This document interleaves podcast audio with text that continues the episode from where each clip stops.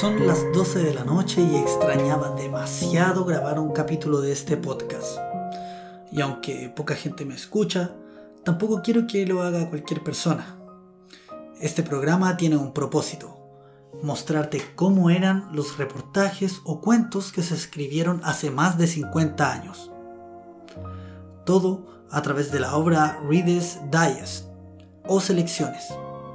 Si quieres saber más, te aconsejo que vayas al primer capítulo de este programa. Te recuerdo que puedes seguirme en Instagram, búscame como arroba esto da para más, todo junto. Cada vez que suba un capítulo te lo haré saber por esta plataforma. Si no te enteraste, en Instagram hace un par de semanas hice una encuesta para saber qué era lo que preferían escuchar, ya que esta hora tiene cuentos y reportajes. Y para que sepan, la encuesta terminó en un empate. Hasta yo me sorprendí. Y así es, se obtuvo la misma votación para ambas categorías. Así que la decisión fue intercalar los temas por capítulos. Así, todos contentos. Antes de comenzar el capítulo de hoy, te quiero hacer una pregunta. Si alguna tecnología médica desapareciera del planeta, ¿podría afectar tanto a la medicina y a su vez a la humanidad al punto de devolvernos al siglo pasado? Yo creo que sí. Te recuerdo que estos reportajes son de los años 50, 40 o 60. Este en particular es de febrero de 1956 y se llama Lo que el médico ve en usted por J.D. Radcliffe. De todos los medios auxiliares de diagnóstico con que cuenta la medicina científica hoy en día, los rayos X constituyen uno de los más vitales. Se toman radiografías a razón de cientos de millones por año. Si alguna catástrofe universal destruyera todos los aparatos de rayos X para el diagnóstico, la profesión médica encontraría que de la noche a la mañana habría vuelto al siglo XIX. Profanos y médicos por igual tienden a olvidar que los rayos X son una cosa extraordinaria. A menudo se menosprecia al radiólogo y se le considera como una especie de simple fotógrafo científico. La verdad es que este médico altamente especializado tiene, además de la misma preparación que reciben los otros médicos, tres años por lo menos de estudio en su especialidad.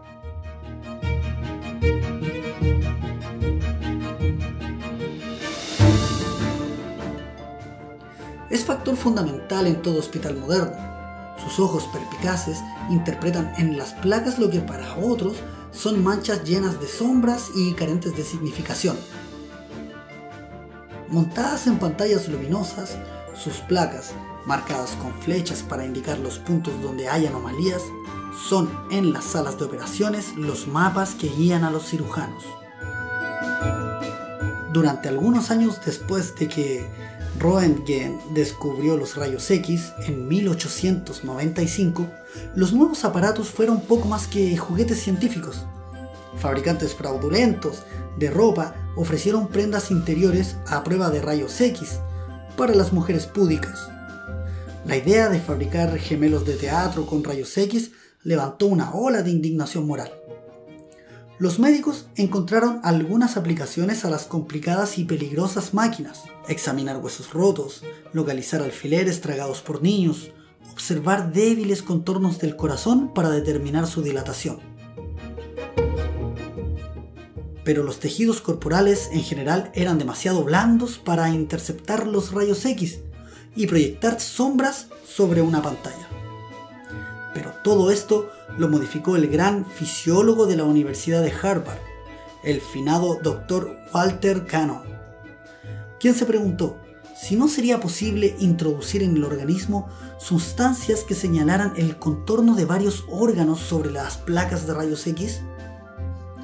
Este pensamiento fue el punto de partida para el primero de los medios de contraste de los rayos X, el sulfato de bario introducida en un estómago vacío.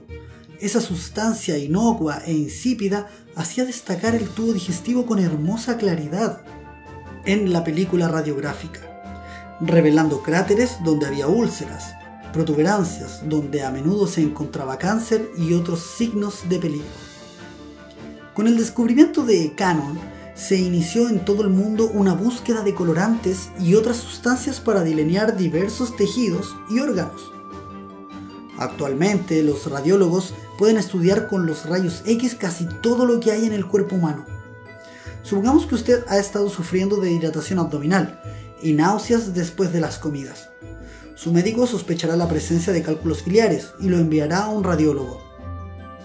Este le hará a usted tomar algunas píldoras para que las tome a la hora de acostarse y le indicará que vuelva a la mañana siguiente para examinarlo con rayos X. Las píldoras contienen un compuesto a base de yodo, que pasa por el tubo digestivo a través de la corriente sanguínea, al hígado, que lo descarga dentro de la bilis.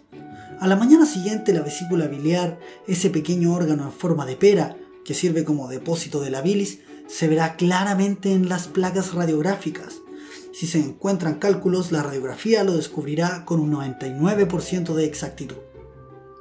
Si su estudio ulterior sugiere la extirpación quirúrgica de la vesícula biliar, el radiólogo tiene más trabajo que hacer. Después de extirparlo, el órgano, el cirujano deseará estar seguro de que no han quedado cálculos escondidos en los canales biliares. Se lleva un aparato portátil de rayos X a la sala de operaciones. Se inyecta material yodado dentro de las vías biliares y se toma una placa. En otras partes del organismo se emplean procedimientos análogos. Dentro de la tráquea se hace escurrir otro compuesto de yodo para destacar las ramificaciones bronquiales. Cuando las mujeres tienen el problema de la esterilidad, los médicos saben que a menudo hay una oclusión de las trompas de falopio, a través de las cuales viaja el óvulo, desde el ovario hasta la matriz. En este caso se inyecta un colorante con el que se dibuja la matriz y las trompas.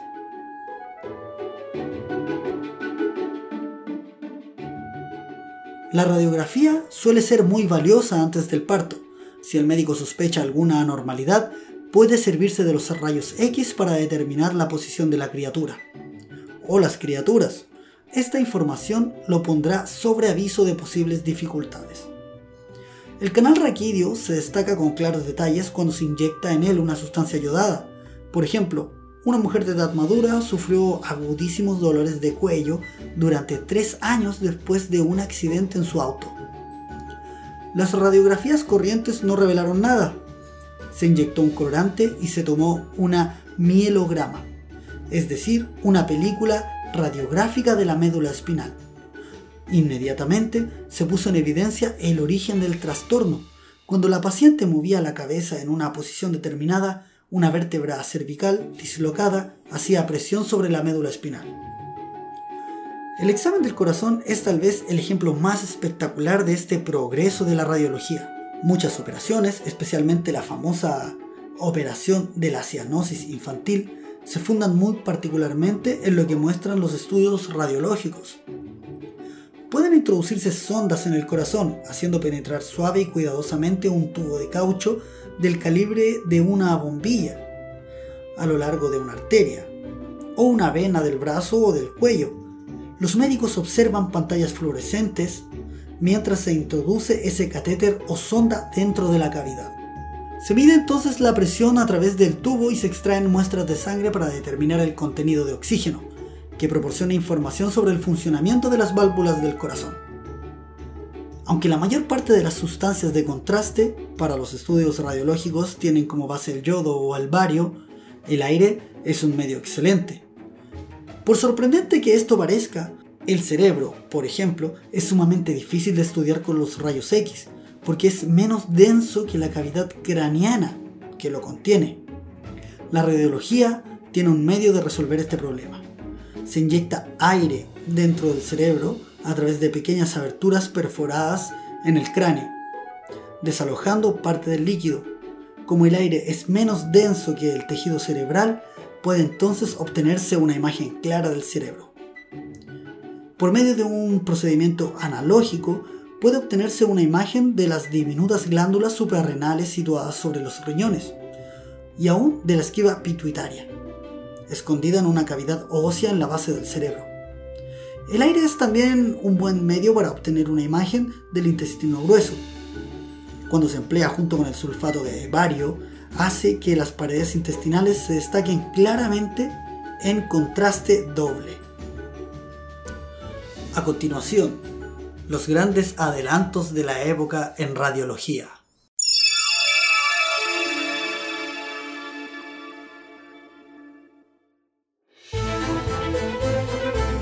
De los grandes adelantos de la radiología en los últimos años se deben al perfeccionamiento de los aparatos.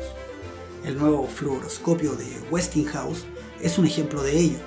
En el fluoroscopio corriente, los rayos X pasan a través del cuerpo y llegan a una pantalla cubierta con material fluorescente, que se ilumina por la acción de aquellos. Hasta ahora, las sombras proyectadas sobre la pantalla por las partes del cuerpo que se examinan eran tan débiles que el radiólogo tenía que adaptar los ojos a la oscuridad durante 20 minutos antes de comenzar a trabajar. Aún así, las imágenes eran a menudo demasiado débiles para que pudiera dar datos realmente reveladores. El doctor John Coltman, investigador de Westinghouse, resolvió el problema.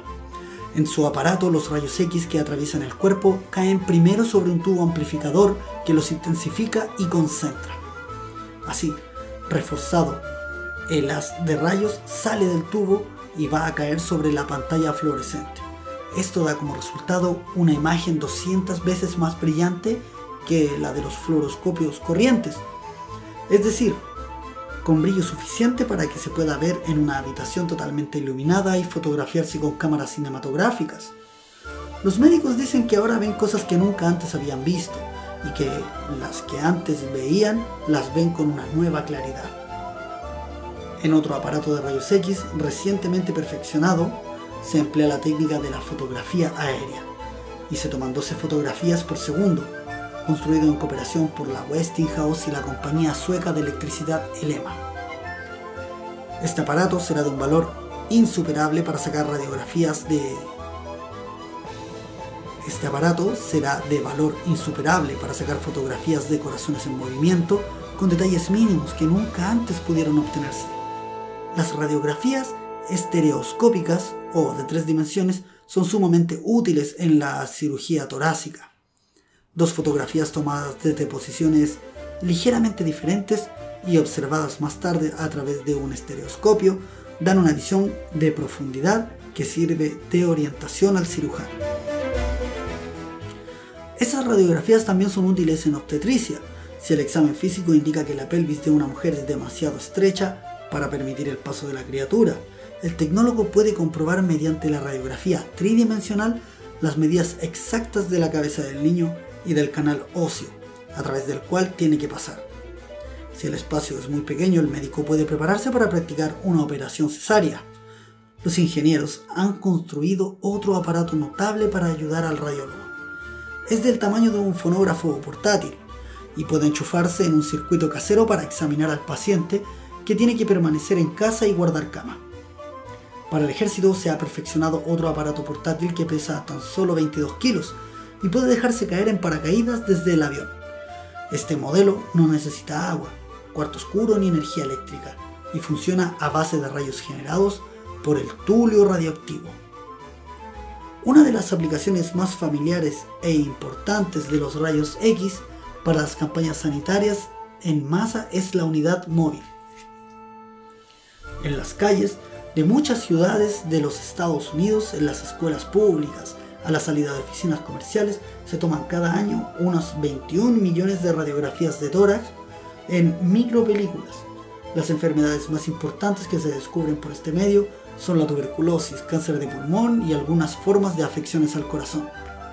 A menudo, estas enfermedades silenciosas se descubren cuando aún pueden curarse, mediante un tratamiento adecuado para descubrir enfermedades incipientes, evitar operaciones innecesarias y orientar al cirujano en las intervenciones graves. El radiólogo ha llegado a ser una figura primordial de importancia en la medicina moderna.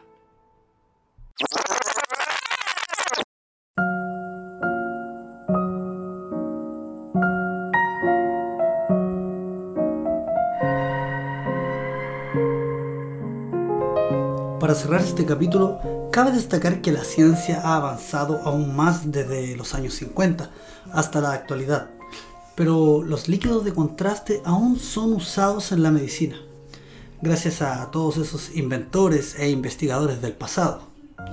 Los dejo con una frase que alguna vez escuché por ahí. No es que lo sepamos todo, es que estamos sentados en hombros de gigantes. Nos escuchamos en el próximo capítulo. Espero que hayas disfrutado. Si te gustó el capítulo y quieres aportar a este podcast, puedes hacerlo en la página web www.patreon.com slash esto da para más. Hasta el próximo capítulo viajero.